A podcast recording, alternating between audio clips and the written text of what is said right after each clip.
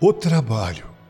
Em 2 Tessalonicenses 3, verso 10, nós lemos o seguinte: Palavras de Paulo, porque quando ainda estávamos convosco, isto vos mandamos: se alguém não quer trabalhar, também não coma. Conta-se que certa vez um estudante indolente escreveu a Henry Ward Beecher, o insigne pregador, solicitando seu empenho no sentido de conseguir-lhe um emprego folgado.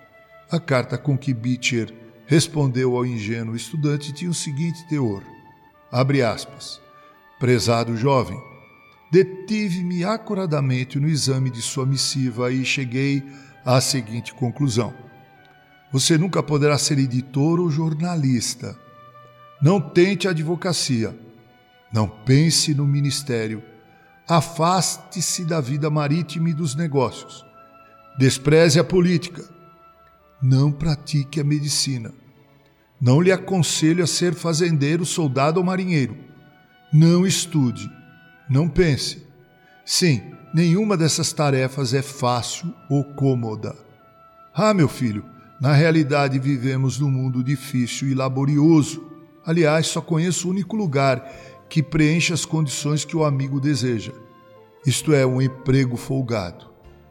Ele é encontrado dentro de uma sepultura. Bem escreveu o sábio: em todo trabalho aproveito, meras palavras, porém, levam à penúria. Provérbios 14, 23. Com carinho, Reverendo Mauro Sergio Aiello.